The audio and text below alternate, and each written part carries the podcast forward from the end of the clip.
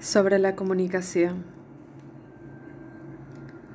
En la comunicación, la luminosidad se expresa como claridad.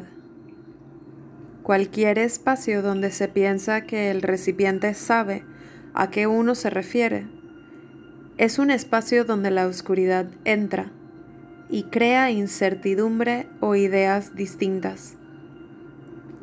Donde la conversación ya ocurre de manera paralela en la mente de cada uno en vez de sincrónica, o sea, en conjunto.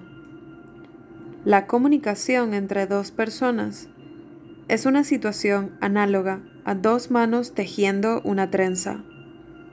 Cada mano añade un nuevo doblez y giro, construido únicamente posible sobre lo que la otra mano ya construyó.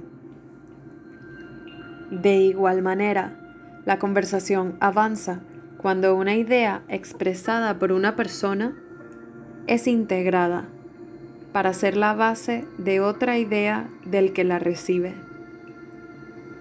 De esta manera, al conversar, pon atención.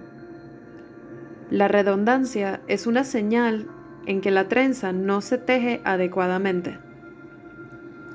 La falta de claridad es donde reina la incertidumbre y las ideas pierden valor al perder su significado completo.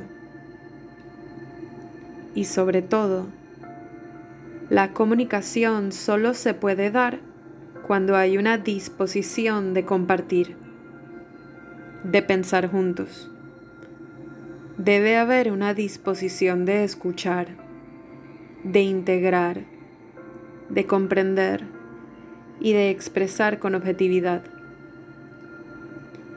La objetividad y subjetividad deben ser consideradas antes de hablar.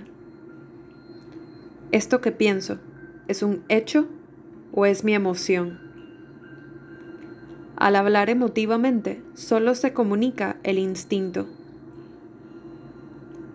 Sin embargo, al entender la emoción y trascenderla, para hablar sin apego e identificación, se crea el espacio de comunión y evolución que engloba a todo aquel que participa de ella.